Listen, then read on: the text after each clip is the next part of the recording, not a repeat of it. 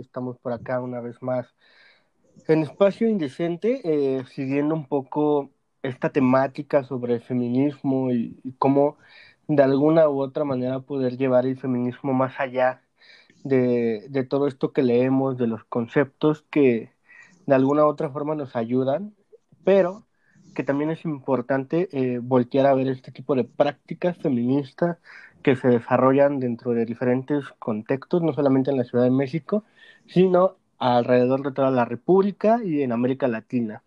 Tenemos una invitada eh, de, de, lujo, una gran invitada, eh, Monse. Monse, te voy a pedir que, que, te presentes. Hola, buenas tardes, buenos días a todos. Eh, no sé en qué horario nos están escuchando. Soy Montserrat Laurabaquio. Este, eh, yo soy originaria de el estado de Nezahualcóyotl y hoy vengo a hablar un poco de el barrio y el feminismo. Que, creo que es algo muy importante, ¿no? Eh, como de alguna u otra manera el feminismo se va a desarrollar dentro de estos contextos marginales que engloban eh, el barrio, crecer en un barrio, eh, los comportamientos también eh, machistas que vamos a ver también dentro del, dentro del mismo sector. Así que eh, estoy agradecido por que hayas aceptado la invitación, Monse, y pues adelante, eh, no sé si quieres compartirnos un poquito. Sí, no, muchas gracias a ti, Charlie, por la invitación. La verdad es que estoy muy emocionada y me parece un tema muy importante. Así que primero voy a hablar un poco de mi experiencia, ¿no? De cómo es que yo entré al feminismo, eh, mi experiencia también religiosa, familiar. Este, yo crecí en un, una iglesia cristiana, metodista más que nada. Eh, a lo largo de mi vida, pues nunca me percaté de muchísimas cosas que estaban en mi vida ahí de manera implícita, ¿no? yo como una persona de fe cristiana con, con valores arcaicos que me han forjado mis papás, yo siempre pensaba que el feminismo era extremista, que no estaba bien y, veía a las mujeres en el mismo, con el mismo valor que con el que se enseña en la mayoría de las iglesias, ¿no? porque tristemente sí se educa con, con una, una visión a la mujer como tú tienes que estar sujeta al hombre, el hombre es la cabeza del hogar, tú lo, tú respetas, ¿no? Entonces, pues me encontré en varios conflictos a lo largo de mi vida en cuanto a eso, porque pues crecí en una familia llena de hombres, en una familia machista, donde yo durante toda mi infancia no, no supe, no supe mi valor, no supe lo que era realmente, que estaba desubicada en todos los aspectos, ¿no? Pero nunca me había percatado de esto. Entonces, todo empieza cuando, cuando un día mi primo me empieza a hablar de feminismo, ¿no? Mi primo es historiador entonces él me empieza a comentar y yo le digo, no, pues es que las manifestaciones no es lo correcto, ya saben, ¿no? Lo típico de la violencia no se resuelve con violencia, no es Los lo correcto. monumentos, no, por favor. Sí, exactamente, es lo que yo pensaba. Entonces, mi primo me abrió un panorama más amplio, ¿no? De lo que es ser mujer en este contexto, más que nada de, de marginación, ¿no? Aquí respecto a los, a los municipios más, más bajos, ¿no? Entonces, él me hizo ver que no estaba mal, que solamente era resultado de un hartazgo como mujer. Y él me puso varios ejemplos, ¿no? Porque a lo largo de mi vida yo he sufrido de muchísimo acoso, muchísimo acoso. En la secundaria yo tuve muchísimas situaciones que nunca pude identificar como violencia, pero que ahora hasta el momento me cuesta identificar aún, pero que puedo decir, esto no estaba bien. y puedo tener una visión más amplia respecto a todo, todo mi contexto, ¿no? Entonces, ese fue el, primer acercamiento que tuve. Mi primo me empezó a hablar un poco más de feminismo y después de eso fue cuando empecé a, a meterme en el contexto del feminismo a través de las redes sociales, ¿no? A través de memes, a través de el feminismo influencer y todo eso, ¿no? Entonces yo, pues igual hace un año, no tiene mucho que, que entré al feminismo. Entonces... y, perdón que te interrumpa, yo creo que va a ser muy importante que la gente que nos está escuchando sepa, sepa tu edad, porque, ah. porque de alguna otra manera este, esto nos va a poner un poquito en contexto de lo que nos estás platicando. Sí, claro, perdón. Olvidé decir mi edad. Tengo 19 años. Sí. Y adelante con lo que nos estabas platicando.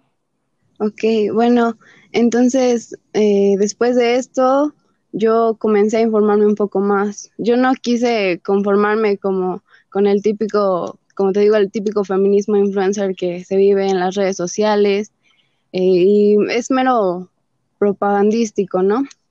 Entonces empecé a adentrarme un poco más y más que nada empecé a vivirlo, a vivirlo a, través de mis experiencias, ¿no? De voltear a, a mi barrio a decir, este, ¿cómo puedo comprenderlo? Solamente viéndolo, viéndolo día a día en el barrio por mujeres que también han ido construyendo el movimiento, ¿no? Porque... perdón que te interrumpa, de, alguna otra manera eh, ves un poco la realidad a fondo, ¿no? Creo que te encuentras, en algún momento yo escuchaba, el feminismo libera, y es un acto de liberación, como tú nos mencionas. y, y, ahora partes esta parte a, ver, a no romantizar tanto el barrio, ¿no? Porque de alguna otra manera eh, yo, yo lo he visto también que he trabajado mucho en esta parte teológica del barrio, ¿no? Que, qué nos tiene que decir el barrio y, qué, qué símbolos están presentes. Y, de alguna otra forma, eh, la señora que trabaja en algún, eh, en algún tianguis, en algún este, puesto de, de, de, algún mercado, pues hay toda una serie de factores que, que llevan a esa mujer a estar trabajando o a depender de, de, esta situación, ¿no? Sí, sí, claro. Claro, y es un poco también de lo que quiero hablar, ¿no? El primer paso, paso hacia la violencia es la marginación, ¿no? La violencia contra la mujer no se puede desligar de la marginación, nunca. También tiene como factor este, la redistribución económica y cultural, ¿no? El municipio de Nazahualcoyot es un municipio con un grado de marginación medio, donde se concentra una gran parte de las denuncias por delitos contra mujeres. Eh, lo que demuestra que pues también la condición social es un factor importante en el problema. Y el contexto social de marginalidad es un factor que interviene en la problemática de género directamente, ¿no? Aquí en esa hay una gran incidencia, pero ¿por qué? Porque las acciones de las autoridades no están enfocadas en atender a las mujeres más vulnerables, tanto social como económicamente. Y es por ello que las colonias con mayor, con, con mayor pobreza son las que tienen más incidencia delictiva. Fíjate que este, me, recuerda un poquito, eh, hubo un tiempo en el que yo estuve trabajando en una comunidad allá de Nesa, eh, que creo que está a unas cuadras de donde tú vives. y, y, y, es ese cuestionamiento constante porque eh, había mujeres en situación de calle, ¿no? Con, con, ciertas, eh, con ciertos índices de violencia y, y de alguna otra manera, eh, personalmente yo en ese tiempo se me escapaba mucho de las manos. Yo he sido una persona que he callado ante muchas situaciones en, el, en la situación de que no tengo que decir. O sea, me quedo sin palabras realmente ante lo que estoy viendo, ¿no? y, creo que sí, como mencionas, es muy importante ver ese trasfondo sobre todo el también del trabajo no remunerado dentro, dentro de este dentro de esta, este contexto. Sí, pues claro, es muy importante porque pues la violencia que padece una mujer que es ambulante vendedor ambulante es muy diferente a la que vive alguien que pertenece a la clase media, ¿no? Dependiendo de eso, se tiene mayor o menor grado de vulnerabilidad. Eh, por eso no hay que separar la condición social del análisis que se tiene de la violencia machista, porque el nivel de vulnerabilidad que vive la mujer es un factor que origina la problemática, ¿no? Entonces, las políticas públicas para combatir la violencia de género siempre están enfocadas en el sector de la población femenina de la de clase media, ¿no? Y eso excluye a las mujeres vulnerables, como tú bien decías, las señoras que venden en los tianguis, por ejemplo, las, las personas que venden tamales en las esquinas y que tienen diversos trabajos, ¿no? Que no son remunerados. Y la política urbana está centrada en la mujer de clase media que desarrolla principalmente sus labores en casa, no a las que salen a la calle o las que son vendedoras ambulantes, que también son víctimas. Y es por eso que el gobierno debe implementar políticas incluyentes que tomen en cuenta la condición social como factor determinante de la violencia machista en la capital. Y, sobre todo también, eh, no sé, crear como espacios también dentro de la iglesia. ¿Por qué? Porque de alguna u otra manera ya estamos identificando como, como estos sectores de barrio marginales están muy apegados a la fe. Es algo que no podemos evitar. Y, y, y, si la iglesia pudiera como abrir estos espacios de, de, apertura y de trabajar en la masculinidad, Dios e, es algo de lo cual pues a mí como hombre me compete, ¿no? Yo ya lo he dicho en varios eh, espacios, no soy feminista, gente, yo no soy feminista, no puedo ser feminista, pero me compete trabajar en mi masculinidad y me compete denunciar desde mi, mi entorno de, de, amigos, familiares, hombres, e, estas situaciones, ¿no? Que, que sí abruman y que de alguna u otra forma también como hombres, pues sí tenemos ciertos privilegios. y, y, a lo que iba justamente a esta situación.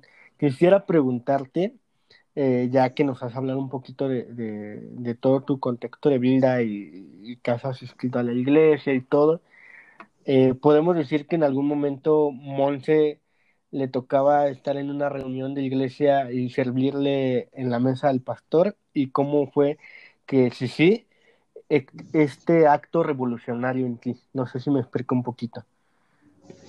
Sí, sí, sí, sí, te entiendo. Pues sí, realmente como como cristiana metodista sí hay mucho que decir respecto a, a la opresión que se vive como mujer dentro de la iglesia. Obviamente no solamente en la iglesia metodista ocurre esto, ¿no? Ocurre en todas las iglesias, pero sí, sí se oprime, sí se oprime bastante. Yo en diversas situaciones, desde que me metí a esto del feminismo, he estado en, en un gran desacuerdo con muchas cuestiones que se viven dentro de la iglesia, ¿no?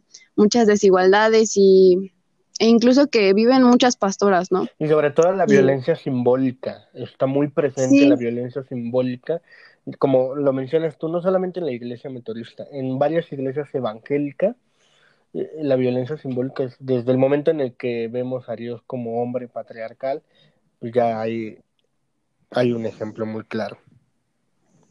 Sí, claro, sí, es, muy, es algo muy importante. Qué bueno que lo mencionas, la violencia simbólica, porque yo creo que es de lo que más está lleno la iglesia, ¿no?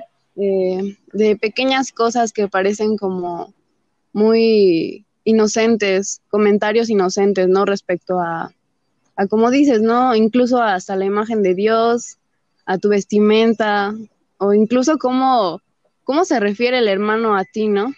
Esos pueden ser muchos ejemplos de violencia simbólica que se viven dentro de la iglesia. Eh, pues sí, hay muchas cosas que, que a mí me siguen causando mucho conflicto dentro de la iglesia, te digo, desde que me metí en esto del feminismo, desde que empecé a leer un poco más, eh, hay muchas cosas que no me agradan. Eh, he estado incluso en conflicto con varios hermanos, pero a veces la verdad es que no sé cómo actuar, no sé cómo actuar como, como persona cristiana y una mujer que es feminista, ¿no? A veces es un poco difícil y más que nada porque, porque no muchas veces encuentra ese apoyo, ¿no? No, no encuentra ese apoyo dentro de la iglesia. eh, te cuesta trabajo poder expresarte, te cuesta trabajo poder, este, poder hablar sobre ello, ¿no? Porque siguen todos esos tabúes en, dentro de la iglesia cristiana. Como lo, lo políticamente correcto, ¿no? Creo que de alguna otra manera ah, corrompe un poco. Yo, yo, es algo que, que hemos trabajado mucho en Espacio Indecente como ser impúricos ante estas situaciones, ¿no? Porque, como te lo mencionaba antes de grabar, eh, yo creo que la experiencia es lo que más vale. El, el, texto bíblico, el Evangelio está lleno de diferentes experiencias y, y, creo que es lo que más cuenta en el ejercicio espiritual. Entonces, de alguna otra forma, esa experiencia en Monse eh, nos lleva a un ejercicio revolucionario y esa, esa es la parte principal, el eje principal, y no solamente eso, sino que también es lo que nos puede llevar a, un ejercicio espiritual sin tanto prejuicio. A veces la iglesia, no, pues ya estamos avanzando un poquito más, ya estamos empezando a meter ciertos temas, pero sigue ejerciéndose desde lo políticamente correcto, ¿no? Sí, exactamente. Sí, es exactamente lo que sucede en todas las iglesias. Este, yo he intentado, como te digo, ¿no? Muchas veces expresar ciertas cosas en las cuales muchas veces hermanos se han, se han mostrado eh, en contra totalmente, ¿no? Y, e incluso realmente han sido muy groseros directamente, directamente. Y dices, pues, ¿qué está pasando, no? Si realmente eres cristiano, alguien que tiene a a Jesús en su corazón y quieres realmente practicar su amor y predicar su evangelio, no solamente tienes que verlo desde tu burbuja de privilegios, porque lo que Jesús hacía es que él no, él no predicaba desde su punto de vista, él salía, él estaba con, con, con las personas que eran consideradas de lo más bajo, ¿no? Él siempre estuvo en contra de la opresión hacia cualquier tipo de persona. Él siempre abrazó a los rechazados, a los que estaban invisibilizados. Y es importante llevar la palabra hacia otro contexto que no sea el nuestro, ¿me entiendes? Porque siempre la Biblia la pintan pues del contexto en el que se vivió en ese entonces. Los contextos cambian, los tiempos cambian y las formas de ver las cosas también.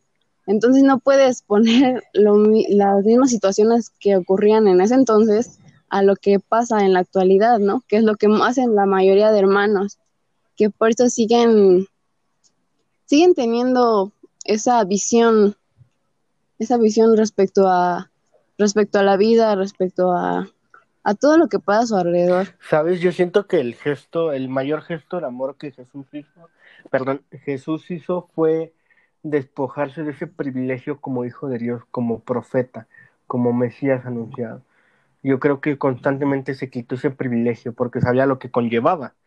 De hecho, por ahí, cuando él está es tentado en el desierto, eh, yo en alguna ocasión predicaba sobre este texto bíblico y mencionaba de que eh, realmente a lo que fue tentado Jesús fue a dejar eh, esta lucha y, gozar de, de, de, lo que te ofrecía el imperio, ¿no? de alguna otra forma empezar a gozar de estos privilegios, de no, de que no, no era necesario que, que, luchara, que tuviera esa revuelta social. Y, creo que eso es importantísimo porque eh, eh, hay una película, no sé si tú la hayas visto, si no te la recomiendo y a la gente que nos está escuchando también, La Última Tentación de, de Cristo. Y, y, y, en esta parte se desarrolla en que ya Jesús crucificado pues su última tentación fue haber deseado una familia, haber deseado eh, casarse y tener hijos. Entonces, este, Jesús se encuentra con, con Pablo. Y Pablo está predicando y Jesús le dice, oye, es que ese Jesús que tú estás predicando no es el que realmente fue. ¿Cómo sabes? Y hay ahí todo un diálogo bastante controversial donde Jesús le dice, pues yo soy Jesús, ¿no? Y Pablo le, le, le, cuestiona, bueno, pues tú serás Jesús, pero el Jesús que yo predico conviene más para el pueblo. Y creo que eso es lo importante porque es como se desarrolla hoy en día la iglesia cristiana, que en lugar de ser cristiana, ya lo he dicho también, es muy pablocéntrica. Sí. Sí, realmente sí. ¿Algún ejemplo, Monte, de, de una violencia concreta que hayas sufrido dentro de la iglesia y fuera de la misma? No solamente vamos a, enfrascarnos un poco en la iglesia, sino también eh, socialmente dentro de esa. Muy bueno, realmente creo que hay muchísimas cosas de las cuales podría hablar. Em, yo creo que la principal cosa que me ha que he sentido en la iglesia en cuanto a violencia ha sido la manera en la que te vistes, definitivamente, porque um, yo siempre he sido una persona así de, de que ocupo vestidos entallados o incluso solo, simplemente pantalones entallados, ¿no? Eh, entonces, eh, las personas ahí, luego, luego que entras, te ven de una manera que dices... De pies a cabeza. ¿Qué está pasando, no? Ajá, ¿qué tengo? ¿Qué tengo de malo, no? Eh, entonces, incluso una vez tuve diálogo con una hermana del templo y con el pastor. Entonces la hermana insistía en que hay que vestirse con decoro para ir al templo. Entonces mi pastor no, no estaba de acuerdo con eso. Mi pastor sí viene un poco más a meter otras ideas a nuestro templo, ¿no? Por lo mismo también ha sido bastante criticado porque él viene a apoyar cosas que, pues como tú dices, ¿no? No están bien según la iglesia, ¿no? Lo políticamente correcto. Entonces, eh, estaba platicando con esa hermana y yo le dije, pues es que no, no es correcto juzgar a las personas que llegan al templo por cómo vestirse. Si una persona que no conoce de Dios, que nunca está en un templo, llega por primera vez a uno con una gran necesidad de, de ser escuchado, de ser acogido, de ser abrazado por la congregación, y tú lo ves de pies a cabeza y le dices, oye, es que no puedes venir vestido así. ¿Tú cómo crees que se va a sentir? Le dije a la hermana. Le dije, es obvio que por eso muchas personas no se acercan a la iglesia, porque entran e inmediatamente se sienten atacadas. Y muchas veces me he sentido así, me he sentido atacada, me he sentido rechazada por la iglesia. Y, creo que aquí es importante rescatar esto porque nos lleva a entender el por qué las mujeres en esa, eh, con, con esta situación de vulnerabilidad y también de estos micromachismos que existen mucho, nos acercan a la iglesia. Sí, sí, es, es un tema que se ve bastante por aquí. Este, te digo que en cuanto a la vestimenta sí he tenido muchos conflictos dentro de la iglesia, ¿no? Han sido realmente diversos, diversos porque también, pues ya sabes, eh, no solamente he presenciado violencia hacia mí, ¿no? Incluso a amigos cercanos, a familiares que van al, van al templo, que no sé, que pueden llegar con tatuajes, ¿no? Cómo lo tienen en la iglesia los tatuajes, ya sabes, ¿no? Como yo, yo, yo, era pastor y por mis tatuajes me... Sí, ¿no? perfectamente. Entonces una vez alguien muy cercano a mí que aprecio bastante, eh, bueno, llevó un, un tiempo, estuvo lejos de la iglesia, ¿no? Estuvo lejos por varios años y regresó, regresó con tatuajes y no, o sea, lo primero que, que el, el, primer comentario que le hicieron fue, o eres de aquí o eres de allá. O sea, ella queriendo regresar a la iglesia, eh, sin, queriendo sentir recibida, abrazada por, por personas que, que, conocía desde niña y que nunca, nunca pensó que le dirían eso, queriendo esperar pues la mejor bienvenida, le salen con eso. Entonces, ni siquiera se preocuparon en cómo te ha ido, por qué no habías venido, eh, hay algo en lo que podamos ayudarte. No, fue inmediatamente atacar, atacar y atacar. Y yo no estaba presente. Este, me lo contó después, pero cuando me contó, a mí me dio muchísimo coraje, porque dije, ¿cómo es posible que esas cosas pasen dentro de mi iglesia? O sea, yo no, yo vivía en, en un mundo donde pensaba que, que la visión que tenían las personas sobre la iglesia era totalmente errónea. Entonces, viene esa liberación cuando entro hacia el feminismo hace un año, empiezo a ver cosas que no veía eh, y pues obviamente me duele, ¿no? Porque nunca pensé vivir eso, porque yo, yo pensaba lo mejor de mi iglesia, ¿no? Lo, lo mejor de sus congregantes y todo. Y venirme a encontrar con ese tipo de situaciones fue una cachetada total, o sea, fue así de, espérate, ¿qué está pasando? De alguna u otra manera ver lo que realmente era tu iglesia, ¿no? Yo creo que, que me identifico mucho con, con, tu ejemplo porque, eh, pues, es esa, ese cuestionamiento interno de, de continuar o ya no continuar, ¿no? Sí, y es que desde ese momento he tenido muchas situaciones así en la iglesia o que he visto situaciones, situaciones de rechazo, ¿no? De, de odio, este, muchas acciones de odio hacia los mismos congregantes que hace que se sientan desplazados, que ellos mismos se sientan desplazados del templo y que dejen de ir, ¿no?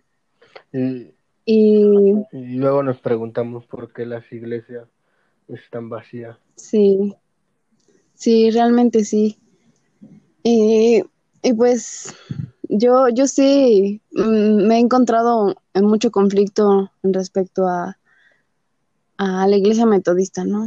Eh, muchas veces me he preguntado, ¿y si ya, y si ya no voy?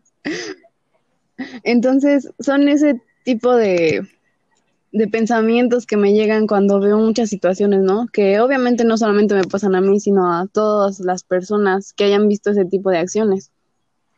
Porque a mí me, no tienes idea de lo mucho que me ha dolido ver, ver la, caer mi iglesia, ¿no? Ver cómo cae, ver cómo dejan de ir hermanos, hermanos que yo apreciaba tanto, pero que nunca también pude ver el rechazo que ellos sentían, ¿no? Nunca pude verlo y eso también me hace sentir mal porque digo, pude haber abrazado a esos hermanos, decirle, no hermano, o sea, usted no es lo que dicen ellos. Fíjate que a mí me pasó una situación que yo la, la asocio mucho a mi ministerio hoy en día y el por qué soy muy congruente en, en, en desarrollar la labor pastoral desde aquí. Eh, cuando yo asistía a la iglesia como congregante, eh, habían dos personas y una de ellas era un amigo mío muy, muy, muy, muy cercano. Un niño con el que yo jugaba, con el que, por ejemplo, en las escuelas bíblicas de vacaciones, eh, siempre en el recreo, íbamos y comprábamos juntos eh, dulces, etcétera, etcétera. Pero estas dos personas, obviamente, uno era adolescente y otro era de mi edad, pues eran muy rechazadas por la iglesia por su tipo de vestimenta les encantaba el reggaetón, les encantaba como este ámbito urbano. y pues dentro de la iglesia y a la edad que tenían era como, ok, pues está bien. A mí también me gustaba el reggaetón, pero mi mamá me vestía a mí, entonces no había mucho problema por esa parte. Pero eh, para no ser el cuento largo, estas personas poco a poco sí se fueron sintiendo rechazadas por la iglesia, rechazadas de una manera eh, muy brutal. Incluso en una ocasión se llegó a los golpes por parte de uno de ellos con otra persona que todavía sigue hoy en, la, en el grupo de, jóvenes y porque pues eh, se le molestaba constantemente a, a, esta, a esta persona que te menciono y pues ya no aguantó más y se fue a los golpes con él dentro de la iglesia y se le etiquetó de una manera horrible. Para ya no ser el cuento largo, estas personas terminaron alejándose de la iglesia y rara vez eh, las, las llevaba a frecuentar llegó un momento en el que me enteré que tanto el hermano mayor como el hermano menor, que era con el que más me llevaba, eh, ya estaban en el reclusorio de Santa Marta, Catitla, por venta y posesión de drogas.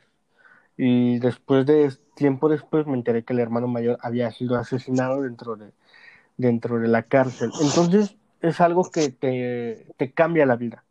Te cambia la vida porque empiezas a cuestionarte qué hubiese pasado si esas dos personas no se hubiesen sentido eh, rechazadas por la iglesia. Creo que la realidad hubiera sido otra. Sí, Sí, realmente es algo muy fuerte, muy fuerte. Yo también lo he llegado a sentir muchas veces, tal vez no a tal grado, ¿no? De llegar a ver personas que, que yo quiero tanto eh, en esa situación, pero al menos sí en situaciones que pueden llevar a que su dignidad ya no esté, ¿me entiendes? A, que lleven a esas personas a indignificarse o a hacer cosas que, que no deberían. Es, es algo muy, muy, muy feo, no sé, realmente no, no puedo expresar en mi sentimiento, ¿me entiendes? Sí, no, no hay palabras, no hay palabras. Creo que de, definirlo en unas palabras eh, mm, lo estaríamos como, eh, le, estaríamos despojando de lo que realmente es, es algo abrumante. El barrio, Monse, el barrio, ¿será feminista o no será? Te pregunto. Será feminista. ¿Por qué? El barrio tiene que ser feminista. Eh, porque no, no es solamente una, no ya, ya no solamente es una necesidad, ¿me entiendes? No solamente tiene que ser ya feminista el barrio, sino que va algo más allá, ya es, ya es algo que tiene que ser, porque, por ejemplo, aquí todo el tiempo lo veo, ¿no? Eh, muchas personas pueden pensar que aquí no hay, no existe el feminismo, ¿no? Que en los barrios eh, las mujeres son oprimidas, pero no, no, no son dueñas de sus propias historias. Y no, al contrario, de verdad. Eh, yo creo que es algo muy importante de tocar, es la descentralización del feminismo, ¿no? Porque siempre todo el feminismo se, se apunta hacia, hacia el centro, hacia la Ciudad de México. Ahí es donde se concentra todo.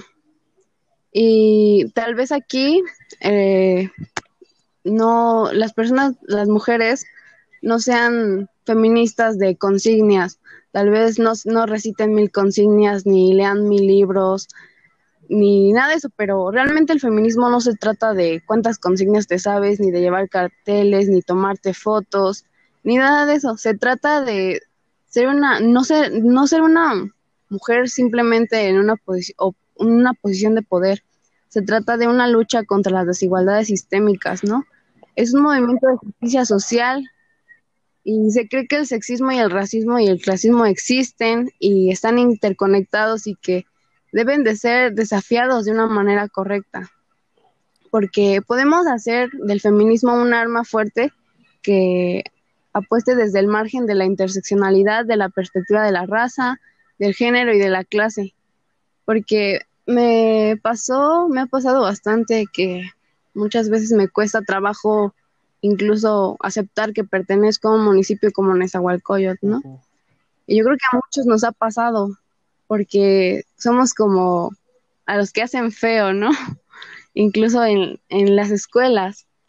Pero a través de observar la lucha feminista desde la periferia se vuelve de una suma importancia descentralizar el movimiento y buscar formas de expresar las inconformidades desde la comunidad, porque aquí en el barrio también pasan muchas cosas y pues tú sabes que los feminicidios, la violencia, la injusticia y la impunidad son el pan de cada día. Somos uno de los municipios más grandes y peligrosos para ser mujer en aquí en todo el país. Por eso el barrio tiene que ser feminista y cada uno hace activismo como puede y no solo es necesario, es imprescindible, ¿me entiendes? La periferia aquí existe porque resiste. Y por eso es necesario acuerpar a las mujeres de la periferia y no solo llevar a cabo acciones en la Ciudad de México, como siempre se ve, ¿no? siempre los encabezados de desde Busca, de Se Perdió, son mujeres que, que pertenecen a clase media, como apenas, no sé si viste, que se habló mucho de Caramelo de una mujer chola que fue asesinada. Y era una mujer que promovía este que las personas no dejaran las drogas, que dejaran las adicciones, una persona que siempre estaba para para ahora sí que para tirarte paro, ¿no? Que siempre estaba para ti. Y murió de, de la peor manera. Y de esa de ella no se habla, de ella no se habla. Y aquí del barrio no se habla Aquí ninguna es experta en feminismo, pero la vida y la calle Yo creo que a cada mujer eh, les han enseñado a luchar desde sus propias trincheras, dejando atrás el machismo, la violencia y el miedo, ¿no? A, su manera, claro. Porque aquí el activismo del barrio eh, es de poquito a poquito, sin prisas ni imposiciones, porque es algo más difícil, más complicado. Eh, lo vemos simplemente con el ejemplo de, de, la toma de la CNDH en la Ciudad de México. Eh, ¿Cuánto tiempo lleva, no? Y, y aquí en, en, el municipio de Catepec, el primer día, nada más, nada más, más bien nada más duró un día. Y después lo fueron a reprimir, ¿no? Y así es lo que pasa. Aquí todo el tiempo se ve mayor la represión por parte de los policías, de las autoridades. El y... abuso de poder constantemente. Ajá, más, sí, el abuso de poder en general. Y aquí, aunque sea pequeños bocados o en conversaciones sueltas, este, se va logrando eso, ¿no? Esas conversaciones pequeñas que a priori parecen tener camisa de insignificancia, pero que con un peso de sentido activa la inercia del cambio. Y aquí se tiene, yo creo que se tiene que reconocer a muchas mujeres que no son tomadas en cuenta, ¿no? Eh, aquí las mujeres viven el feminismo de otra manera, eh, porque como te decía, aquí no todas las mujeres son expertas en feminismo, pero todas lo combaten desde sus propias trincheras. Eh, pues hay que reconocer a las, a las mujeres que luchan, ¿no? Incluso desde las aulas, desde las calles, la maestra que te creyó cuando le contaste algo, la que te acompañó cuando estaba sola, la que detuvo comentarios machistas en clase, la maestra que siempre te pregunta de verdad, ¿cómo estás? ¿Cómo te has sentido? ¿Cómo está todo en casa? Y que con sus actos nos ha enseñado más cosas, ¿no? Que muchas personas que, que dicen buscar la, la justicia y realmente es todo lo contrario. Eh, las madres que siempre están dispuestas a defender a sus hijas de la violencia por hombres que inclusive algunas veces son sus esposos y que día con día les enseñan a sus hijas su valor, que nadie está encima de ellas y que y hasta en algún punto a defenderse, ¿no? A no tener miedo. Por ejemplo, mi mamá, mi abuelita, ellas no se asumen como feministas, pero yo creo que sí lo son, porque yo desde que estoy chiquita ellas me han enseñado a defenderme, eh, jamás me han culpado de las agresiones en mi contra, siempre me han creído, siempre han estado dispuestas a defender a toda aquella mujer que, que se encuentre en peligro, sin importar quién sea. Mi abuelita tiene muchísimas anécdotas para contar y muchas de ellas las, las presencié yo, ¿no? Cómo incluso se enfrentaba a, a, a personas que traían armas o así, pero que ella no tenía una pizca de miedo cuando lo hacía.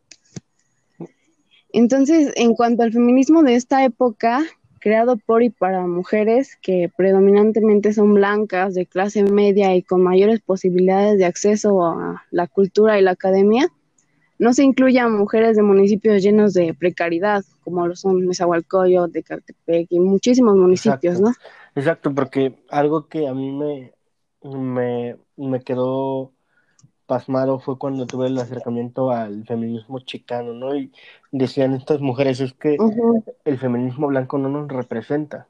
Yo creo que actualmente es muy Sí. importante voltear a ver eh, estas situaciones donde el Estado de México tiene altos índices de feminicidio y, y ver como que no pasa nada eh, es algo que también nos debe de causar mucho ruido y yo creo que el máximo ejemplo, tanto tú como yo, que podemos tener es Jesús.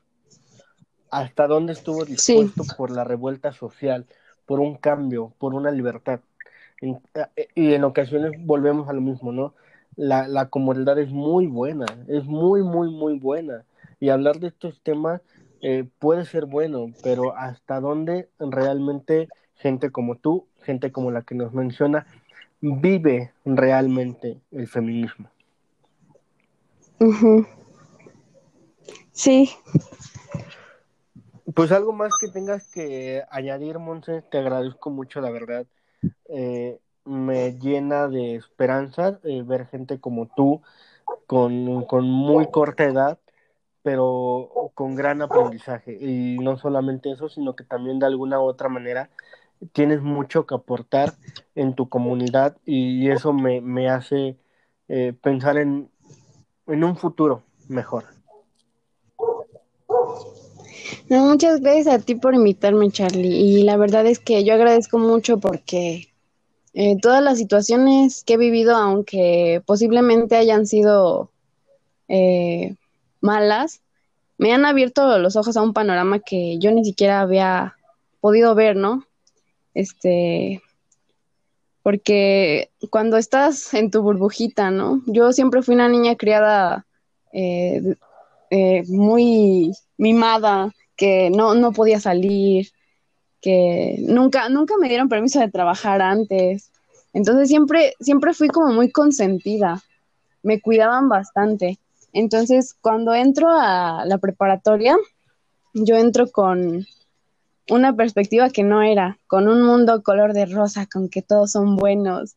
¿Y con qué me voy encontrando? No, con todo lo contrario, ¿no?